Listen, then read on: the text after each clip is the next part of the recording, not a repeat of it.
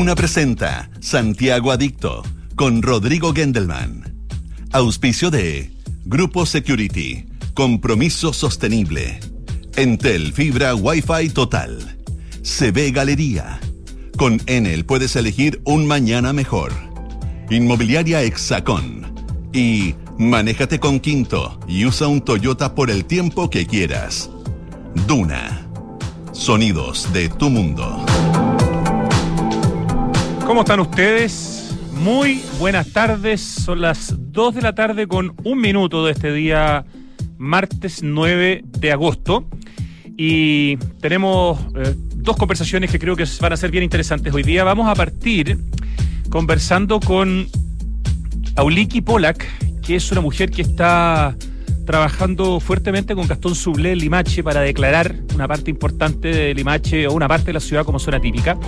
Y con Carmen Paz Cruz, que es una abogada especialista en temas de ciudad, porque resulta que, como muchos de ustedes deben saber, tenemos una ley de monumentos que es un desastre, que hace que en el fondo que declaren tu bien, o tu calle, o tu comuna, o tu barrio, o cualquier cosa como patrimonio, como monumento, significa castigarte. Eh, hay una legislación comparada que muestra cómo en las partes del mundo donde esto se hace bien, la gente quiere que sus espacios que son patrimoniales sean declarados monumentos. Pero hemos visto en las noticias en el último tiempo cartas al director esta semana, Luciano Cruzco, que replica una carta que eh, escribió Óscar Acuña hablando sobre el desastre que hay en el Consejo de Monumentos. Eh, por otra parte, una noticia hace muy poco de cómo la gente en Castro está preocupadísima porque se ha declarado zona típica una parte importante de la isla y eso supuestamente para proteger la isla, pero al mismo tiempo la gente dice con esto nos van a fregar, bueno, para entender qué es lo que está pasando, en qué está el trámite de esa ley de monumentos que durante el gobierno pasado, liderado por Emilio de la Cerda, eh, en la subsecretaría del Patrimonio Cultural se avanzó mucho, incluso se avanzó en la Cámara de Diputados, pero hubo cambio de gobierno y el tema quedó congelado. ¿Por qué? ¿Por qué no se avanza? ¿Por qué tenemos una ley tan mala?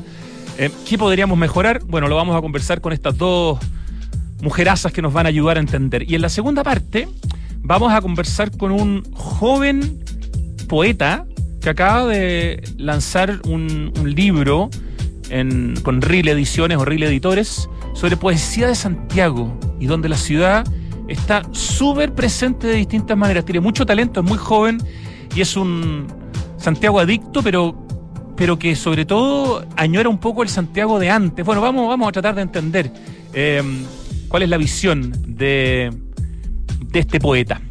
Pero antes de partir con las entrevistas, tenemos algunas notas importantes para compartir con ustedes. Primero, una bien triste para quienes son habitués o lo fueron de la calle San Diego, el Roma, Café Roma o Fuente de Soda Roma. En realidad uno le dice Café Roma porque en el logo, antiquísimo, dice Café Roma. En realidad es una fuente de soda donde uno va a almorzar, a comerse unas cazuelas, a comer delicioso y muy barato. Un lugar que lleva más de 80 años se acaba.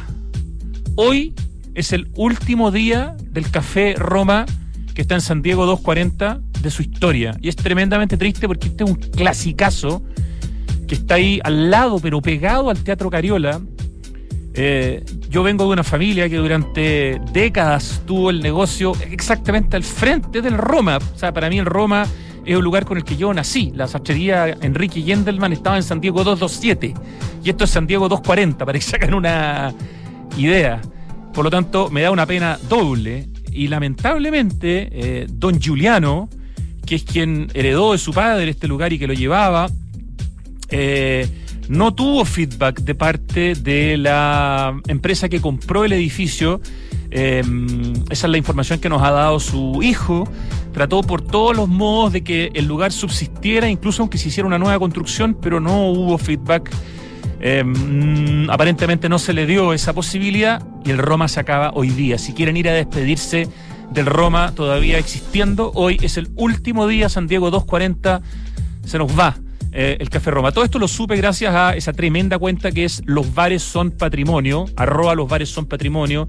Les recomiendo seguirla, es una tremenda cuenta que nos va contando de los mejores lugares, bares, restaurantes, eh, clásicos antiguos que hay en la ciudad y sobre todo también nos va poniendo al día de los que van eh, muriendo, que son muertes patrimoniales tremendamente importantes. Así que desde Santiago Adicto en Radio Duna, un homenaje al Café Roma, a la fuente de soda Roma, a Don Juliano, a estos 80 años de tradición, a estos 80 años de servir un almuerzo delicioso y barato, la verdad, una tremenda, tremenda pena.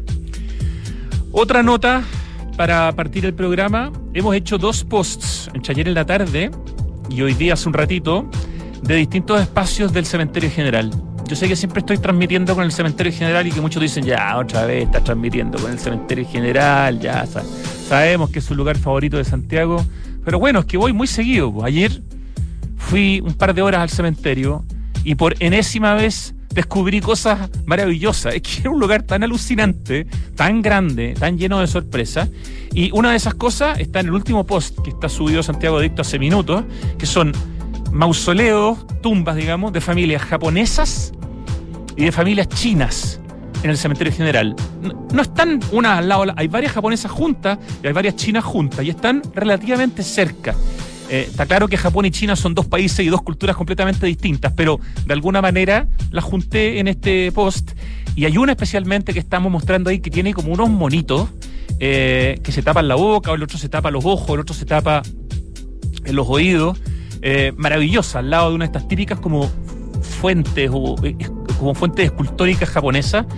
Hay también un templo así, edificio con el look chino y hay otros que tienen incluso mosaicos de los años 60 probablemente, probablemente incluso de la fábrica Irmir, la misma que hacía los mosaicos para el metro de Santiago. Es una interesantísima mezcla de arquitectura oriental con este look de mosaico que nos recuerda mucho la arquitectura chilena de los años 50 y 60 y también la arquitectura moderna en general en el mundo. Así que hay hasta una foto donde, aparece la luna.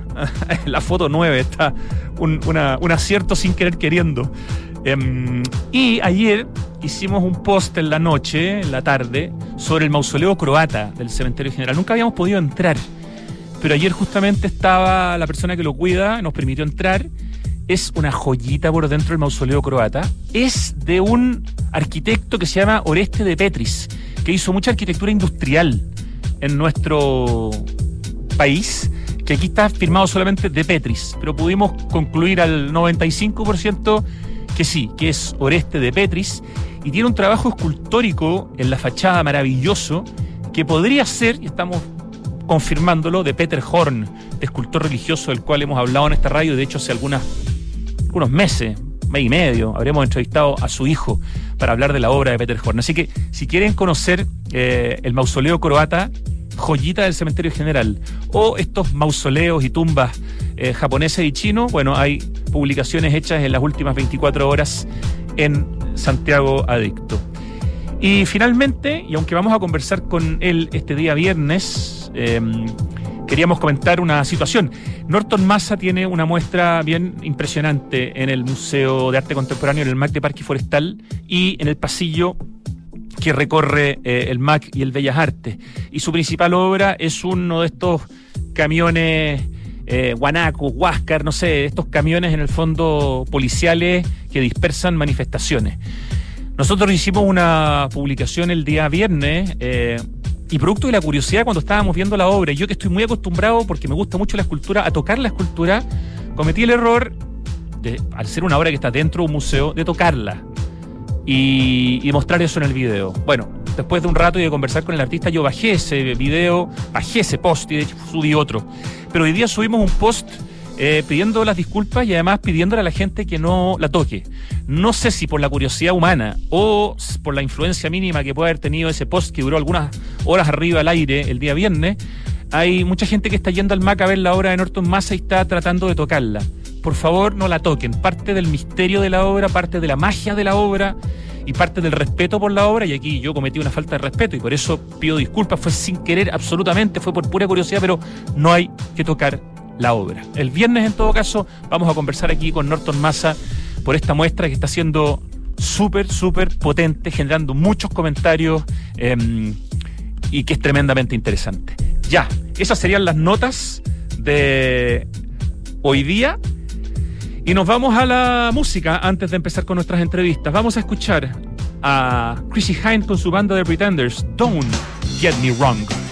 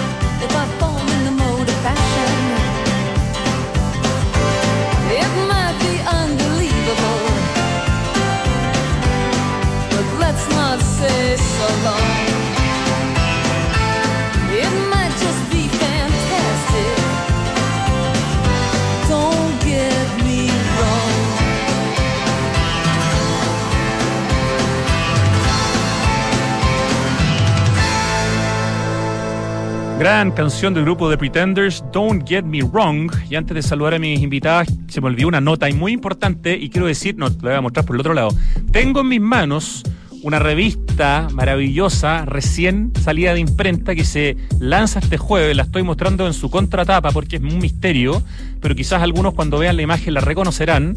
Solo les digo que es la mejor revista de arquitectura, em, junto con, por supuesto, la de ARQ, esta no es ARQ, es la otra, que se hace hoy día en Chile, eh, tiene que ver con las oficinas de arquitectos, y este número le da una cobertura especial al tema de las tomas y de los campamentos, eh, además de traer otras cosas maravillosas. Así que estén atentos porque este jueves se lanza la nueva revista de la AOA. Ya, eso sería. Ahora sí, después de esta nota, eh, voy a presentar a mis invitadas. Muy buenas tardes, Carmen Paz Cruz. Hola, Rodrigo, ¿cómo estás? ¿Te digo Carmen Paz o te digo Carmencito o te digo Carmen? Carmen Paz, me dice. Carmen Paz, perfecto. Es que cuando, hay, cuando hay dos nombres puede ser como 800 opciones, por eso pregunto bien. Puede ser Pasita, Carmencita, Carmen, Paz, etcétera. Eh, y estamos también con Auliki, les apuesto que nunca habían escuchado este nombre, Auliki Polak. Muy buenas tardes, Auliki. Hola, buenas tardes, Rodrigo. Oye, la voy a... Ah, ¿Perdón? y también buenas tardes a la Carmen Paz. Eso, para que se saluden entre ustedes. Excelente. Oye, la, a ver, la, bueno, la Uliki Polak es periodista y magíster en patrimonio, es fundadora de Caminatas en Limache y ha impulsado la creación de una zona típica en Limache junto a Gastón Sublet, el sabio de la tribu.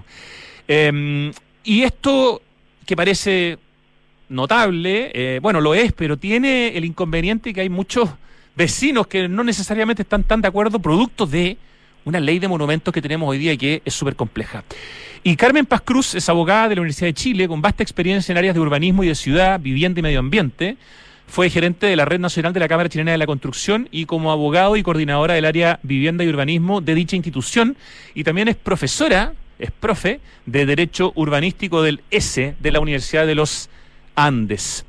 Así que lo primero que voy a partir preguntando algo que no tiene nada que ver, pero que me da mucha curiosidad. Tu nombre, Auliki, ¿de, qué, ¿de dónde viene y qué significa algo? Porque no lo había escuchado nunca y es muy bonito. Y es con dos K. Sí, es con dos K. Y mm, es un nombre finlandés y ah. significa sol de la mañana. Ah, pero bueno, para, para los finlandeses el sol es algo muy preciado. Sol de la mañana, que en Finlandia, claro, es algo más escaso que el oro, por lo tanto, por lo menos que el petróleo, claramente más escaso que el petróleo. Así que, eh, ya, qué bueno el dato, Auliki. Mira, em, nuestro tema hoy día de conversación tiene que ver con el patrimonio, tiene que ver con la ley de monumentos que nos rige actualmente, con noticias que hemos visto en el último tiempo, muy recientemente, como por ejemplo a gran parte de la población de la isla eh, de, bueno, de Castro en, en, Chiloé, complicadísimos en el fondo por una declaración patrimonial de zona típica, eh, una situación de cartas al director, una de, de Óscar Acuña, eh, de hace muy pocos días, acusando en el fondo una desastrosa situación hoy día en el Consejo de Monumentos Nacionales, luego Luciano Cruzcoque contestando en el fondo que hay que urgentemente atacar este tema.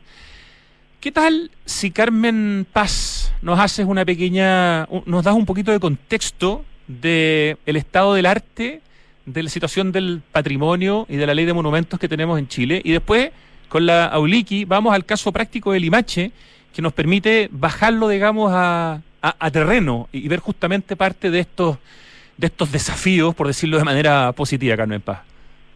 Sí, bueno, y qué bueno que me dice, démosle contexto, porque a veces tendemos a ser súper eh, negativos y, la verdad que nosotros en el sentido de tener una, una ley que proteja nuestro nuestro patrimonio fuimos bastante pioneros en, en Latinoamérica ya y eso es algo fantástico eh, que Chile siempre ha tenido interés en proteger su, su patrimonio.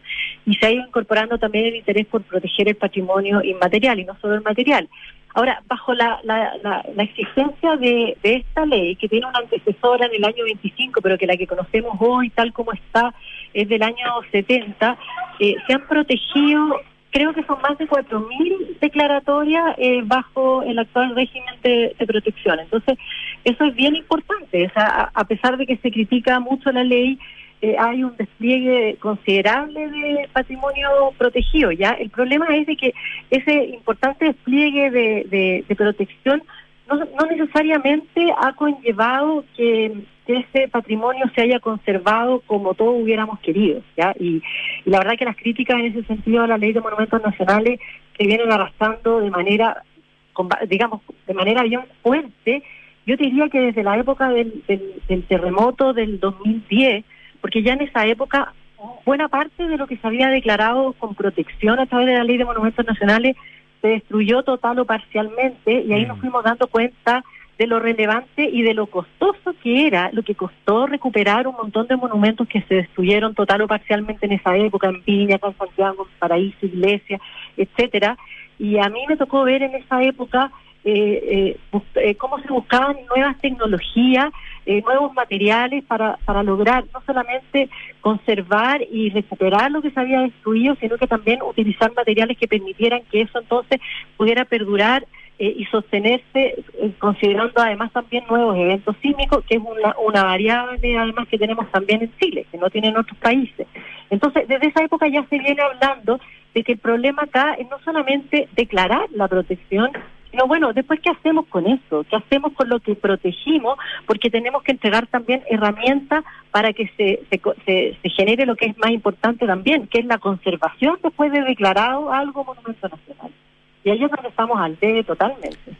Ya, súper interesante este, este, comienzo como de, contexto para entender eh, algo que algunos como Luciano Cruzco, que en, su carta al director de hace unos días titula Catástrofe patrimonial en, Chile. O sea, a, ese nivel estamos eh, hablando. Voy a leer un extracto acá y inmediatamente le vamos a preguntar a, a. Dice la carta de Luciano Cruzco que del lunes, o sea, de ayer, de hecho, del lunes 8 de agosto, eh, Señor director, hace pocos días leíamos la carta del abogado Óscar Acuña relativa a la crisis que se vive hoy en el Consejo de Monumentos Nacionales, lo que en el texto y lamentablemente en los hechos es dramáticamente efectiva. Por ello, como senadores de la República, lo que a los que nos interesa y estamos comprometidos con el patrimonio cultural de Chile, dicha carta nos lleva a hacer un llamado transversal al gobierno para que avancemos juntos en la modificación de la Ley de Monumentos Nacionales del año 1970.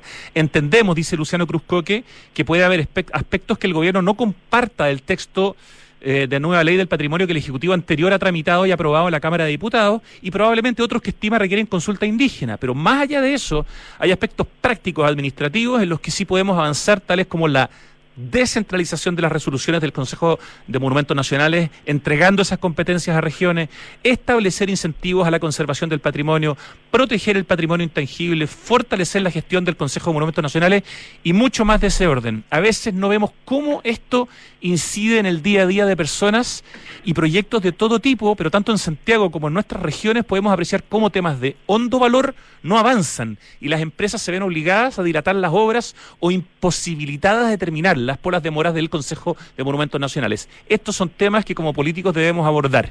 Finalmente dice, el diagnóstico de cambiar la ley de monumentos se ha hecho desde 1975. Se ha discutido en innumerables ocasiones durante los últimos tres gobiernos y está bastante agotado. Es entonces el momento de la acción pues estos cambios son urgentes y ya no admiten más demora. Para estos efectos, en junio nos reunimos con la ministra Brodsky, la ministra de la Escultura, solicitándole abordar con premura esta urgente situación, ofreciéndole cooperación transversal para salir del círculo vicioso que tiene en franco deterioro el patrimonio cultural nacional. Y finalmente dice, el dilema que tenemos es, ¿actuamos ahora o seguimos esperando 20 años más para nosotros la respuesta es clara, ahora es cuando se debe actuar, romper la inercia y avanzar. Firman Luciano Cruzcoque, Alfonso Durresti y Rodrigo Galilea, senador, senador y senador, uno por Evópoli, uno por, uno por el Partido Socialista y otro por Renovación Nacional. Auliki Polak, eh, tú que peleas, luchas por el patrimonio en Limache. Primero, ¿qué te parece esta, carta eh, publicada recientemente en el diario El Mercurio, antes de entrar a la situación particular eh, que vives en Limache? Bueno, yo, yo te estoy hablando acá desde Limache, eh, mirando la campana que está un poco nevada luego de la, de la lluvia el fin de semana. Y en el fondo te estoy diciendo con esto que te estoy hablando desde, desde el territorio, desde el lugar. Y las realidades locales son eh, cada una muy particular. Entonces, eh, frente a la, a la lectura de esta carta que tú me estás diciendo, yo tengo, eh, estoy de acuerdo con alguno de, de, esas eh, observaciones, solicitudes que, que se hacen y esos ofrecimientos que se le hacen a, la, a la actual administración, que, que sí estamos de acuerdo que se necesita eh, un reforzamiento de las oficinas regionales en lo que es económico, en, en, la, en los equipos profesionales, técnicos preparados, ya hay suficiente eh, diplomados, eh, posgrados de formación de, del ámbito patrimonial, por lo tanto hay mucha eh, personal que podría trabajar en eso y que está dispuesto y muy apasionado para poder eh, eh, apoyar eso, eso, ese, ese importante tema que tenemos en Chile y esa riqueza por, por lo largo que somos, por, por todas las características que tiene nuestro territorio y, y, en eso estoy totalmente de acuerdo. Lo que sí yo te podría así ya eh, aterrizando de eh, en Limache es que es que eh, en, en el caso de nosotros em, yo yo debo valorar que aquí tenemos una comunidad organizada de vecinas y vecinos que fuertemente ha movilizado a lo que significa la, al Consejo de Monumentos Nacionales y ellos han respondido O sea, de alguna manera, cuando, cuando hay eh, voluntad y hay pasión y hay eh, compromiso de parte de las comunidades, eh, el, el Consejo Monumentos responde. O sea, ah, yo siento... Perdona, hay un liderazgo de Gastón Sublé como figura que probablemente también puede ayudar un poco, ¿no? Porque estamos hablando, no sé, yo diría de uno de los verdaderos, tal como lo dije antes, sabios de la tribu que nos van quedando en Chile y es un personaje, es un protagonista de la cultura, es alguien muy importante y quien ha liderado junto contigo este proceso. Entonces, en ese caso, quizás eso puede también ayudar un poquito, ¿no?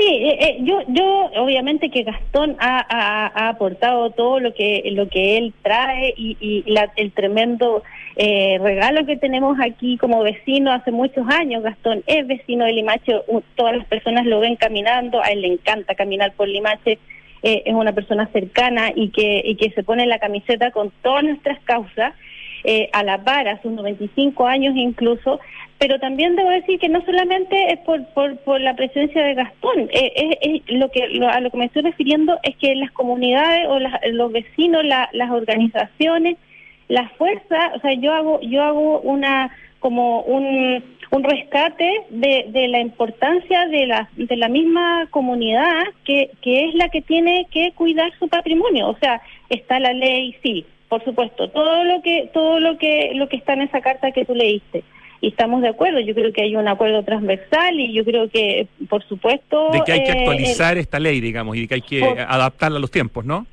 Por supuesto, y de hecho, porque justamente para mí y para yo creo que muchos de los que los que vemos a diario la importancia del patrimonio, el patrimonio puede ser un motor de desarrollo, o sea, no, no lo podemos dejar como ahora como un ocio, como parte de, de algo que es para el tiempo libre, no, el, el, el patrimonio eh, es tremendamente importante, ya lo vemos con, con ciudades antiguas de, de sin mirar eh, obviamente que a Europa, pero lo vemos con eh, aquí en Latinoamérica, o sea, las ciudad, hay ciudades que viven del patrimonio y, y, eso es lo que Cusco en México, o sea, y, y, tienen un tienen instituciones acordes que, que, que están velando por, por, por el desarrollo, por la protección, por, por la gestión entonces, yo, yo más allá de, de, obviamente que el acuerdo que haya que hacer y, actualizar urgentemente la ley, y, y eh, yo hago como una invitación más bien a las comunidades que, que nos hagamos cargo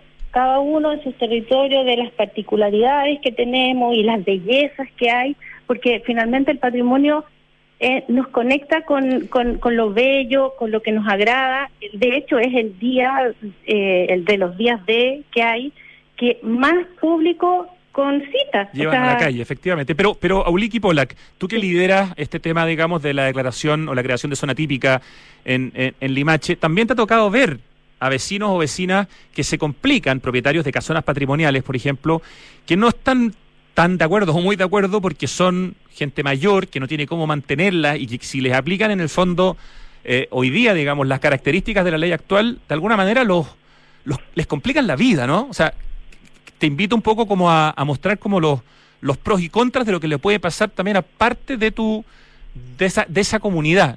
¿Cuál es un poco tu visión? Sí, no, mira, eh, eh, por supuesto, nosotros estamos ya en una fase final, diría yo, ya de la declaratoria zona típica acá en Limache. De hecho, el 2021 tenemos la jornada de participación que viene a realizar el Consejo Monumento. Y, y, y, la, y, y las comunidades, o sea, los propietarios de, muchas de las casonas eh, que están en la avenida Urmeneta, eh, claramente son personas mayores que, les resulta muy difícil eh, administrar o, eh, todo lo que significa eh, un, bien de ese tipo. Y, por eso justamente yo creo que la, actualización de esta ley requiere de, mayores incentivos para que, para que así los propietarios no sientan que finalmente una declaratoria es un zapato chino, que se quedan eh, con el con el nombramiento y, y, y, me tengo que hacer cargo y tengo que pagar yo eh, el arreglo del techo o del piso porque son viviendas antiguas.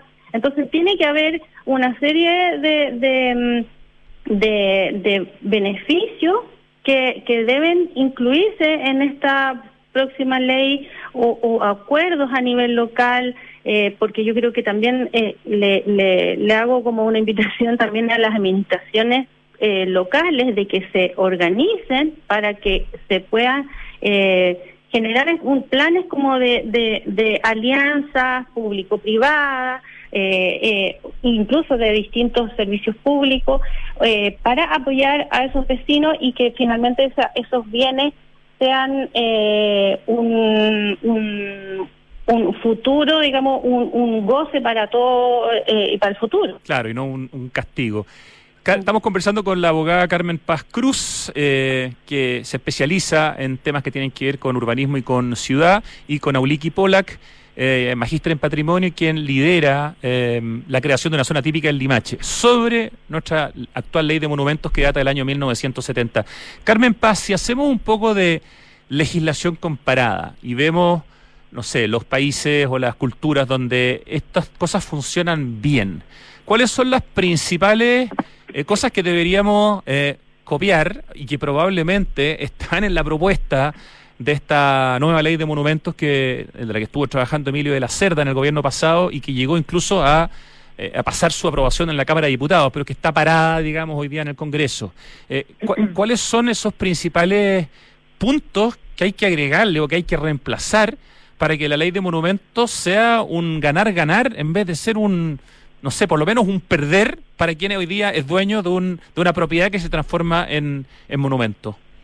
Sí, mira, eh, hay algunos hay algunos temas que se vienen comentando hace tiempo que ya lo de alguna manera lo hemos lo hemos tocado y que tiene que ver con el funcionamiento del Consejo de Monumentos Nacionales, con la necesidad de que sea más descentralizado, eh, con la necesidad de fortalecer su, su su funcionamiento eh, y la manera como está integrado.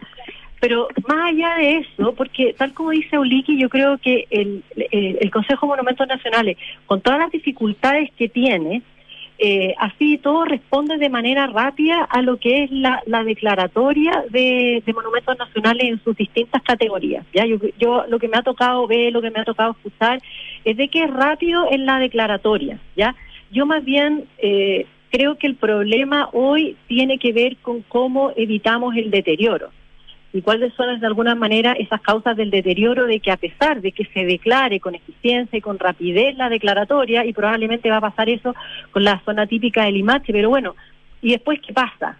Una vez declarado, ¿qué pasa? ¿Por qué, a pesar de que está declarado como, como monumento nacional, eh, no es suficientemente objeto de protección de parte de, del Estado? Porque al final, aquí con esto tú estás afectando muchas veces propiedad privada, ¿ya? y al afectar propiedad privada, la estás imponiendo entonces a ese propietario una carga, una carga que es eh, financieramente, económicamente muy pesada de sobrellevar la mayoría de las veces. Y esos bienes raíces probablemente son la inversión más importante muchas veces en esa familia, si no la única. Exactamente, a veces la única, sí. Entonces, eh, y eso es súper eh, súper patente cuando se declaran, una de las, de las categorías declaratorias son las zonas típicas, tal como lo que nos está contando Auliken, que tú, en el fondo, un barrio completo dice esto es una zona típica, esto tiene un valor en su conjunto, por lo tanto, todas las propiedades privadas y públicas públicas quedan eh, a esta protección, pero resulta que ahí empieza a venir muchas veces el deterioro, porque cuando no hay deterioro es cuando a veces tenemos un municipio activo, y ahí yo, por ejemplo, destaco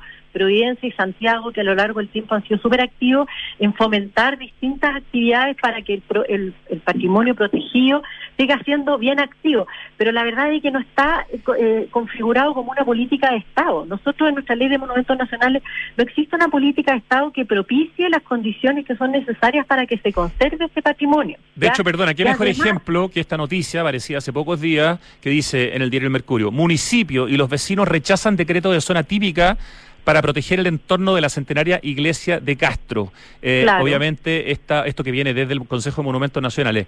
Y a su vez, la bajada dice, Premio Nacional de Arquitectura y vecino del sector valoró la medida, aunque alertó la omisión en el texto de los sectores de Palafito. A veces vemos también esta disonancia entre actores del mundo cultural o del mundo de la arquitectura eh, que velan de alguna manera o que quieren que algo se declare patrimonio por protección, pero vemos el qué pasa con el lugar de los que son propietarios o vecinos y muchas veces hay una discrepancia absoluta entre la visión no quiero decir romántica en este caso del arquitecto, pero la visión idealista y la visión realista, ¿no? Y ahí tenemos un, un choque importante y aquí tenemos al municipio con su alcalde y a no sé cuántos vecinos pero enojadísimos en el fondo porque les hicieron este, este decreto, con la buena intención de evitar aparentemente que se construya una torre en Castro, pero al mismo tiempo, con la ley que tenemos, produciéndoles un cacho para sus propiedades. Claro, y ahí, y ahí viene el tema, por ejemplo, de los comerciantes, que son uno de los más activos en, en oponerse a la declaratoria. Y ojo, que yo te aseguro que tú, o sea, de lo que yo he leído en la prensa, porque es como me he enterado, eh, los comerciantes no es que se opusieran a la declaratoria de la zona típica, sino que también querían en el fondo participar de alguna manera. ¿Por qué? Porque resulta que eh, nuestro sistema de incentivo en, que tiene la ley de monumentos nacionales es muy, muy precario en ese sentido. Y solamente, por ejemplo, tiene rebaja, bueno, eh, se considera para... La, eh, eh, beneficios tributarios en el caso de la ley de donaciones y también exenciones para los efectos de las contribuciones, pero solo cuando son de propiedades no comerciales. Es decir, cuando está destinado a fines habitacionales, tú tienes exenciones en las contribuciones y no así para cuando se destinen a, fines comerciales. Y sin embargo, los que eh, los que más necesitan muchas veces mantener este patrimonio eh, son los que lo destinan a fines comerciales porque requieren hacer una ampliación, requieren hacer una mejor, etcétera, y no tienen ningún tipo de beneficio. Y tú me preguntás incentivos en la legislación comparada Rodrigo, o sea, existe una cantidad, una batería importantísima de incentivos en eh, tributarios en la legislación comparada que en Chile no hay ninguno. O sea, estamos hablando de exenciones del IVA, tratamientos eh, tributarios más favorables para deuda que se contraiga para efectos de restauración del patrimonio que existe, que aquí no existe.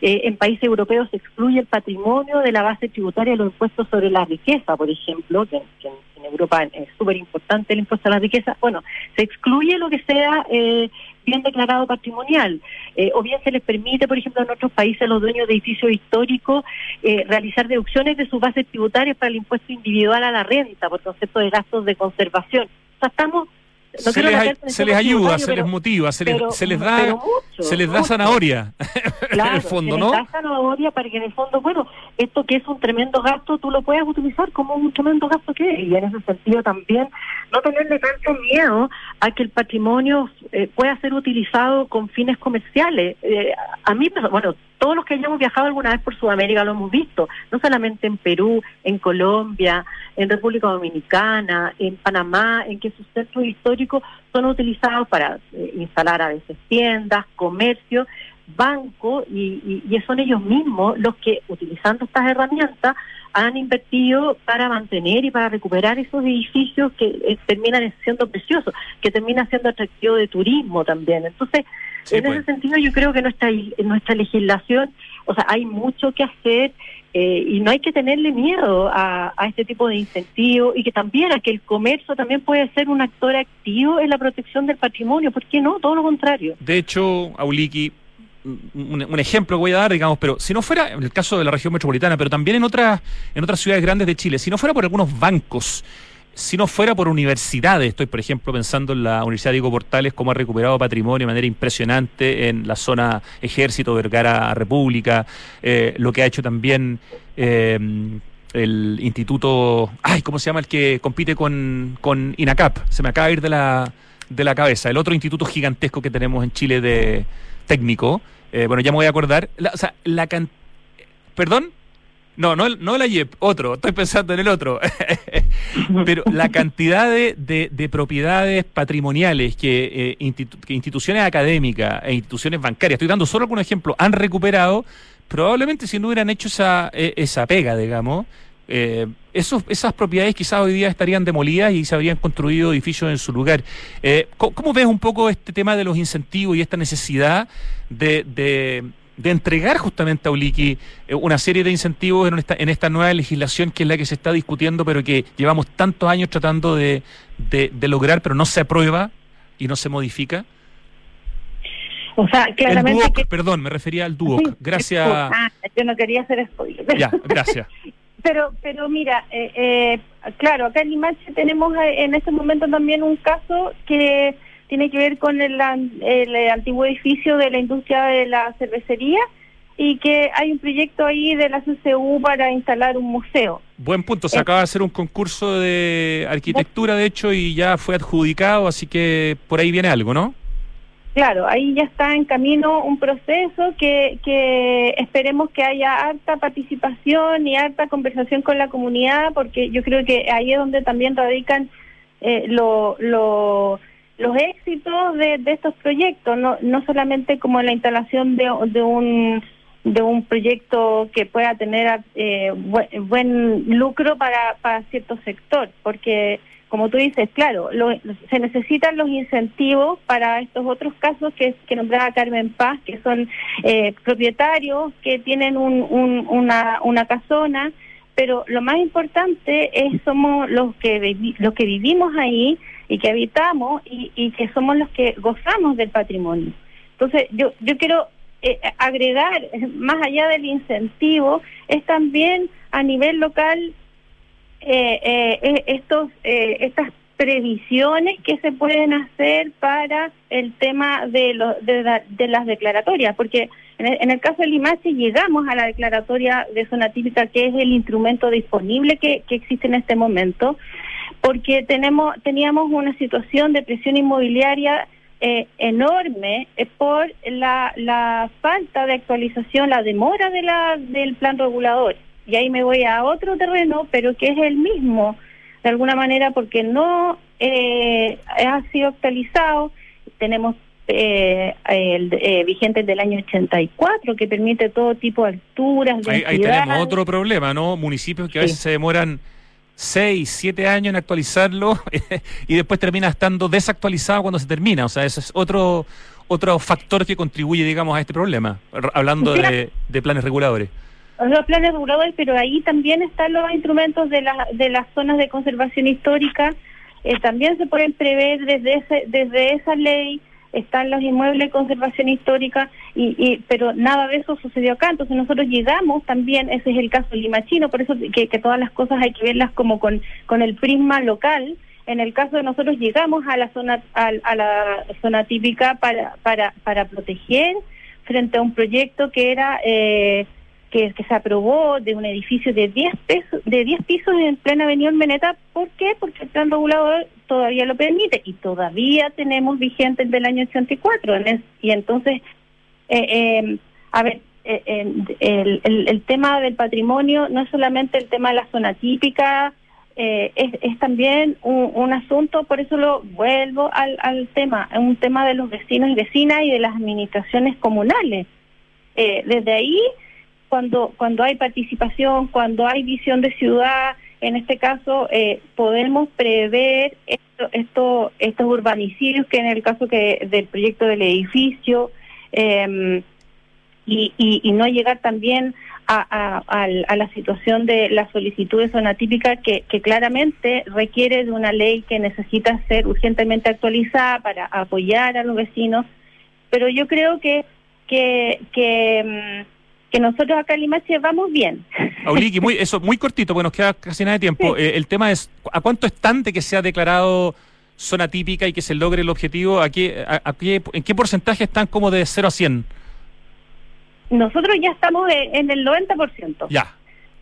Eh, eh, nos, eh, hay una serie de reglamentos del proceso de la zona típica, como te decía, viene la participación el 2021 que, que realiza el Consejo Monumento, pero ya está prácticamente todo el proceso hecho y falta la parte final, yo diría falta la firma y la aprobación del Consejo, la firma de la ministra. A veces sabemos también que hay casos en que se demora mucho entre esos dos pasos, pero yo creo que aquí hay una voluntad, eh, porque el Limache, eh, y, y, para eso cierro, eh, Limache y sobre todo San Francisco de Limache, que es el sector eh, que tiene una riqueza dentro de lo que es la historia del urbanismo en Chile, que es desconocida, y por eso están todos invitados a las caminatas en Limache que, que organizamos Excelente acá. Excelente idea. Y, y, cuando esté lista la, el, el, museo este de la CCU, que a todo esto me escribe Pablo Altique, que fue jurado de ese concurso junto a Teo Fernández, eh, lo ganó Matías Klotz junto a la oficina SML, liderada por Sebastián Mundi, así que se viene además ese proyecto para Limache que va a ser probablemente un aporte adicional a este turismo tan interesante que tiene Limache que tú lideras en tus paseos. No tengo más tiempo, les pido mil disculpas, pero me queda otra entrevista eh, a Uliki, Polak y Carmen Paz Cruz, pero creo que nos han ayudado a, a poner luces sobre este tema eh, que está candente, que se está discutiendo, que lo estamos viendo en cartas al director, eh, que lleva mucho tiempo esperando que tenga, digamos, una actualización y esperamos que siga avanzando. Así que les doy las gracias por haber conversado hoy día en Santiago Adicto en Radio Duna. Gracias a ti, Rodrigo, por la invitación al programa Santiago Adicto y a la radio. Y saludos a Uliki Pola, que le vaya muy bien en, todo su proyecto. Gracias, Carmen Paz. A Uliki. Muchas gracias a, ti, Rodrigo. Te invitamos acá, te esperamos acá en Limache y a la Carmen Paz también para hacer una caminata. Hay que ir a Limache. Vamos, a estar muy pronto. Un abrazo. Muchas gracias. Ya, chao. Un abrazo. Chao. Nos vamos al corte, volvemos en segundos para hablar con un santiaguino muy joven que está haciendo poesía sobre nuestra ciudad. Interesante, ¿no? Ya volvemos. CB Galería es un espacio de espíritu amplio en Vitacura, donde podrás encontrar seis de los más honderos restaurantes de Santiago. Galerías de arte con exposiciones que invitan a ser descubiertas, vanguardistas tiendas de diseño y decoración, una chocolatería premium, una pastelería boutique y servicios bancarios y de turismo. En CB Galería conviven el arte, la gastronomía, la arquitectura, la botánica y el diseño, que fluyen en una experiencia que te invita al ocio recreativo. Alonso de Córdoba 4355 Vitacura, triple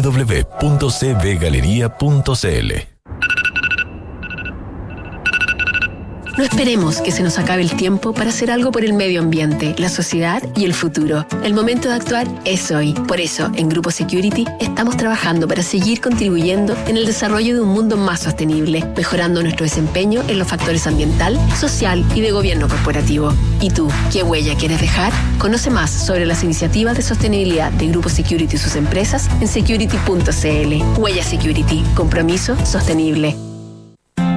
Conoce QB, el proyecto que Inmobiliaria Hexacón desarrolla en medio del Parque Cauciño Macul, un barrio residencial privilegiado por un entorno natural y con las mejores características de conectividad de Peñalolén. Con buenos accesos, cuenta con una red de colegios a minutos, además de comercio, centros médicos y clubes deportivos. De fácil conexión por autopista Américo Vespucio, línea 4 de metro, estación Quilín y a pasos de Mall Paseo Quilín. En QB, vive la comodidad de tu departamento en un oasis en la ciudad. Los ríos cambiaron ya no traen agua. La nieve cambió, ya no está. Las lluvias cambiaron, hay muy pocas. El planeta está cambiando. Ahora es urgente que cambiemos nosotros. Se acaba el tiempo y se acaba el agua. Cuidémosla. Cada gota cuenta. Aguas andinas, así de claros, así de transparentes. ¿Aló? Grande, pelado. Buena, Toto, ¿cómo estáis? Bien, pues, ¿y tú? ¿Cómo estamos con la camioneta para la mudanza mañana? Chu, se me fue totalmente, me vine a la playa. ¿A la playa? Tranquilo, manéjate con Quinto. ¿Quinto? Sí, Quinto. Una app donde eliges el Toyota que quieras y lo usas por el tiempo que necesitas. En tu caso, una Hilux. Grande, Quinto. Descubre nuestros nuevos puntos de retiro y conoce todos nuestros modelos disponibles descargando la app Quinto Share. Quinto en la fibra que quiere tu vecino. Permiso vecino. En la fibra que quiere tu vecina. En la fibra que quiere tu conserje. Permiso amigo. En la fibra que todos quieren tener. Entel Fibra Wi-Fi Total. Velocidad que llega a todos lados. Disfrútala con 400 megas simétricos. Desde 12.990 pesos por mes. Entel, contigo en todas. Ya, estamos de vuelta, se nos pasa volando el tiempo, pero pucha, hay tantas cosas interesantes para contar en este programa.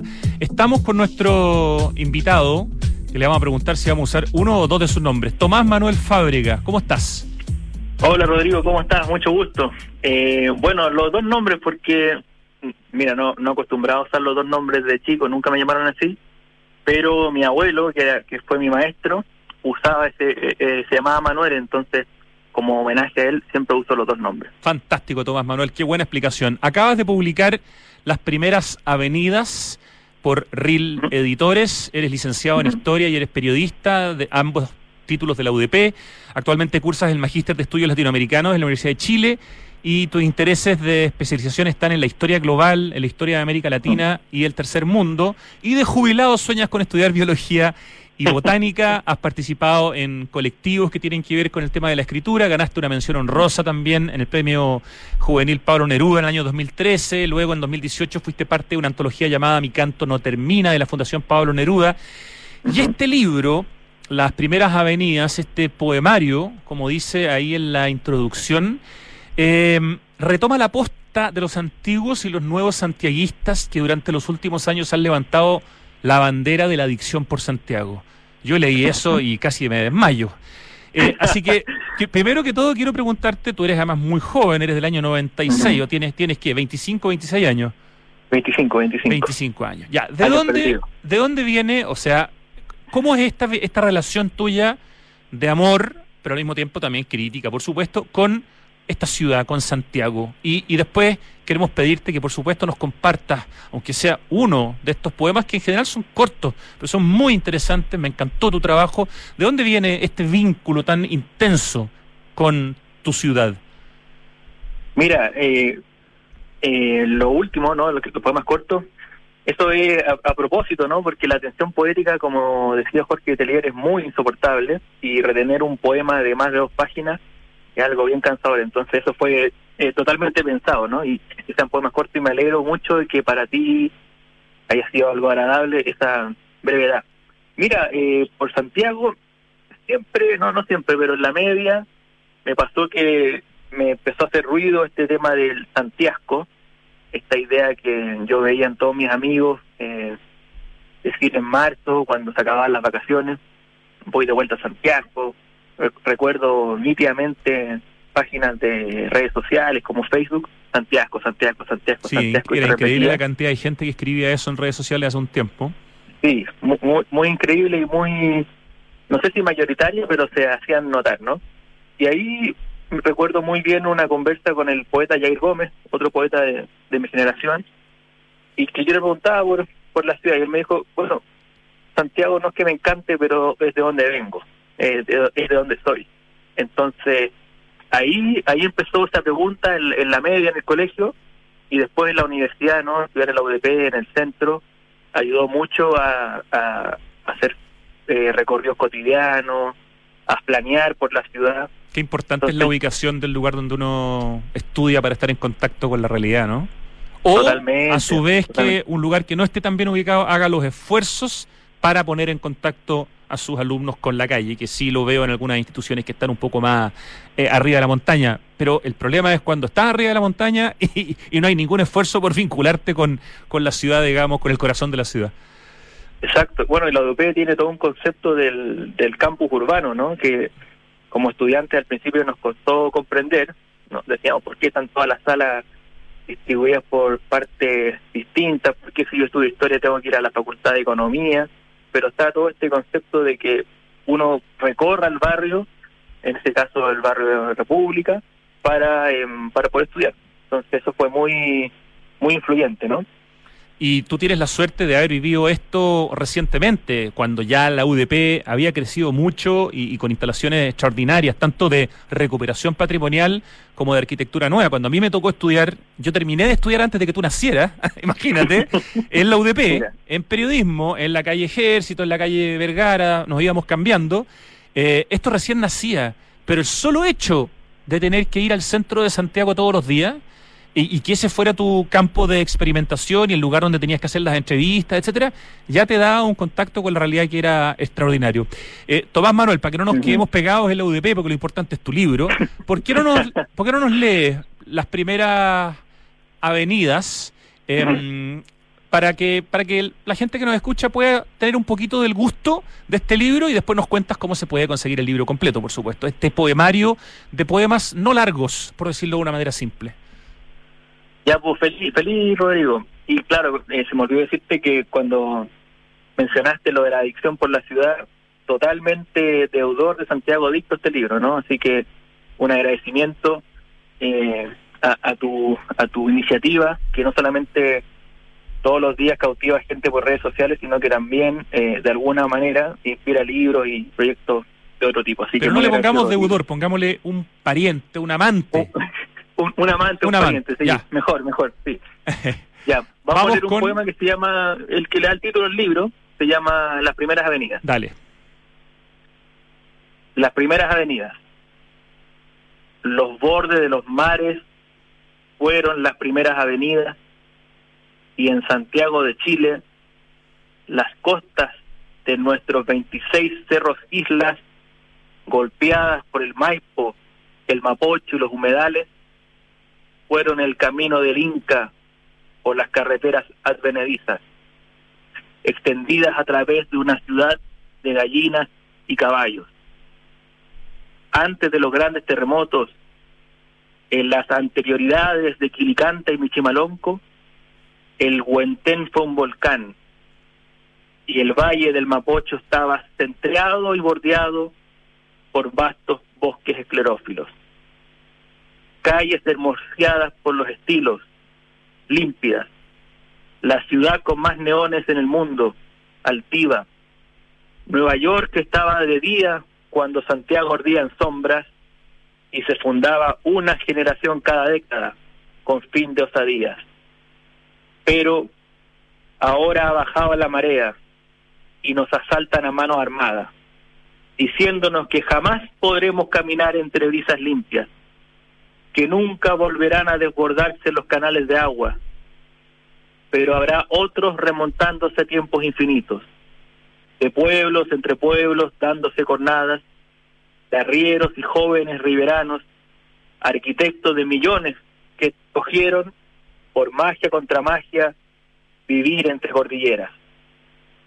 No tendrá sentido alguno que los rufianes eleven una bandera mancillada o que nuestro presidente la ríe frente al emperador. Aún algunos viven como en las plazas regionales. Aún hay paz para los árboles de Chile. Y en cada amanecer los zorzales nos avisan que otro día comienza con el aroma de las marraquetas. Ese era Tomás Manuel Fábrega leyendo el poema que le da título a su poemario, Las Primeras Avenidas, nuevo libro de Ril Editores. Felicitaciones, me encantó. ¿Cuántos poemas trae este libro, Las Primeras Avenidas, Tomás Manuel? Uy, oye, no lo tengo contado porque en el proceso de edición entre eh, contar y todo, pero deben ser unos 20, 20 de 20 a 25. Ya. Por ahí. Y el libro ya es comprable, ya es conseguible. ¿En dónde se puede conseguir? ¿Dónde se puede comprar? Entiendo que se lanza esta semana, de hecho. Sí, mira, eh, lo lanzamos hoy día, Hoy en día. un lugar mítico, el lugar mítico y muy querido, que yo sé que tú conoces muy bien, que es el bar restaurante Las Tejas, en Santiago. Mira, Eh, justo estábamos entonces- hablando al principio del programa del Roma, que está al lado de las Tejas, que se muere justo hoy día, y tú lanzas Ajá. este libro en las Tejas al lado. Mira cómo son las cosas, para que veas las coordenadas y el destino y la coordinación y la sincronización y todas esas cosas. Mira, y todo eso era, era el Teatro Roma antes, ¿no? Todo ese, Exacto. todo ese conjunto. Mira, eh, entonces hoy día a las 7 lo vamos a lanzar ahí, un lugar muy especial, y el libro ya se puede encontrar en la página de la editorial, en Busca Libre, y la editorial comentó que después de la, del lanzamiento va a llegar a unas pocas librerías. Eso es que- reeleditores.com, ¿no es cierto? Exacto, exactamente. Excelente. Eh, ya, y antes de, de despedirnos, tú usas una frase antes de partir con los poemas que me fascinó, que es de, no sé si se pronuncia, yo creo que Henry David Thoreau, eh, y dice, ¿por qué no viajar en casa? No importa lo lejos que va uno, sino lo vivo que está.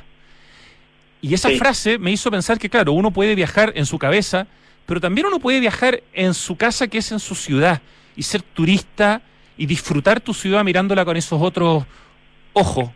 ¿Te parece correcta mi interpretación? me parece muy correcta. Me parece también que el libro trató de ser un viaje por la ciudad. O sea, eh, también podemos viajar hacia adentro, ¿no? No solamente hay que salir de, de Santiago, salir del país para ver otros paisajes o cuestiones que sorprendan a los ojos, sino que también aquí cerca, a una escala cercana, uno puede conocer cosas nuevas, eh, entre comillas, planear, aunque suene un poco más feo, eh, turistear. Así que totalmente de acuerdo, esa frase yo la, la vi en, un, en, un, en una biografía de, de Humboldt, muy Oh, buena. qué grande ese libro. Esa biografía Sí, de Humboldt es extraordinaria. Uf, ya, pero es no entremos ahí, Y que si no me paso demasiado de tiempo. Bueno, y después, obviamente, que Trudeau, eso está, si no me equivoco, en los diarios de Trudeau, sino en el Walden, que es su, es su obra clásica. Notable. Ya, eh, entonces, eh, en Reel Editores, en su página web, eh, en los distintos lugares que comentó Tomás Manuel Fábrega, él lanza hoy día las primeras avenidas y finalmente alguna algún Instagram o alguna coordenada digital para poder saber más de ti. Eh, mira, el Instagram lo tengo cerrado, privado, pero el, el Twitter, uso Twitter, y mi Twitter es eh, eh, arroba eh, Fábrega Vivanco. Ese es mi Twitter. Arroba Fábrega Vivanco. Sí, con doble me corta. Vivanco, sí. Perfecto, Tomás Manuel. Te mandamos un gran abrazo desde Santiago de Adicto en Radio Duna. Felicitaciones y que sea una gran eh, presentación hoy día en la tarde, como se dice en el teatro, mierda, mierda. Ya, pues, Rodrigo, muchas gracias, te pasaste. Un abrazo muy grande y gracias por esta iniciativa y esta, esta instancia. Gracias por compartir ese poema además con nosotros. Chao, Tomás, gracias. Chao, chao, Rodrigo, estés bien. Vamos al acertijo musical inmediatamente. Y voy a partir contándole algo muy importante porque hoy es martes y es día de, documentales en el Club Alemán Andino. Como parte de la serie llamada La Montaña Improbable, nuestro capítulo de hoy, dicen en el Club Alemán Andino, se centrará en la literatura de montaña. Desde el famoso texto de Francesco Petrarca, Subida al Monte Ventoso, escrito en abril de 1336 y considerado como la primera expresión escrita de montañismo moderno, hasta una consolidada industria editorial en la actualidad, la literatura de montaña ha ampliado sus márgenes desde los textos científicos hasta la ecología y la filosofía. Esta tarde contarán con la escritora Paula López Wood, autora del libro Animales Extintos y cronista habitual de la revista Domingo del Mercurio, su colega Matías Rivas Elwin, también cronista del Domingo y quien actualmente escribe un libro sobre Juan Pablo Mor, Álvaro Vivanco, del mismo club, y finalmente con Don Joseph Ambrus, destacado montañista, quien además de publicar dos libros con sus memorias de montaña, nos ha dejado varias guías que son material indispensable para conocer la cordillera profunda. No se lo pierdan esta noche a las 20 horas por el canal YouTube del Club Alemán Andino www.dav.cl.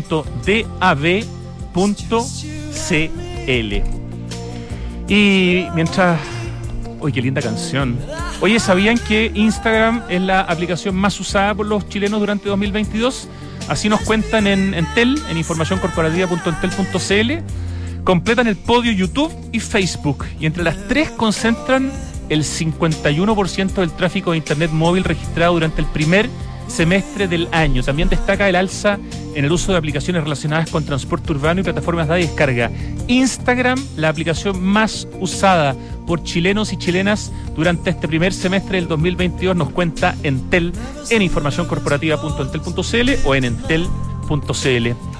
Oye, en la inmobiliaria Hexacón, todos los proyectos para inversión tienen el modelo All Investor, es decir, tienen una administración conjunta que permite una mejor mantención del valor del activo en el tiempo. Infórmate en hexacón.cl.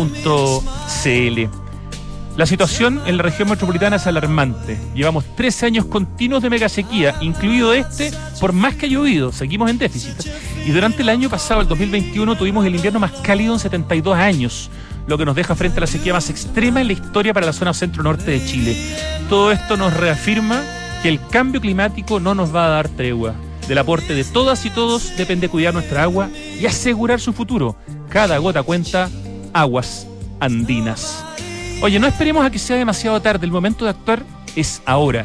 Por eso Grupo Security y sus empresas están trabajando para seguir contribuyendo a un mundo más sostenible. Y tú ya sabes qué huella quieres dejar. Huella Security, compromiso sostenible.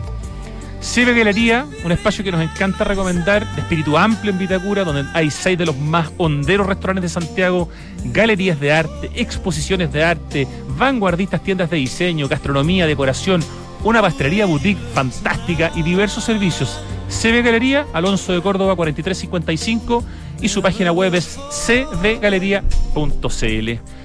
Te invitamos a mantener tu cuenta al día y conservar el beneficio de la ley que subsidia las deudas generadas en pandemia entre marzo 2020 y diciembre 2021. Desde agosto va a ser aplicado automáticamente en la boleta de los beneficiarios que cumplan los requisitos. Infórmate en enel.cl. Y quiero darles esta muy buena noticia que nos encanta volver a dar, que es Quinto Share, la APP, la aplicación en la que puedes elegir el Toyota que quieras para usarlo por el tiempo que necesites. Una hora, un día, un fin de semana, una semana.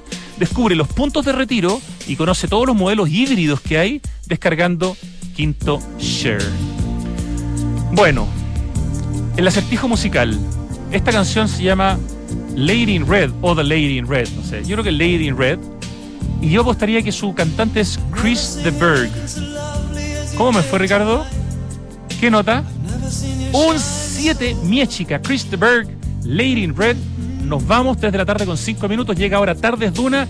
Gracias a todo el equipo que hace posible este programa. Ya no hay tiempo para eh, hacerlo de manera más individual. Así que chao y gracias a quienes nos escuchan. Hasta mañana.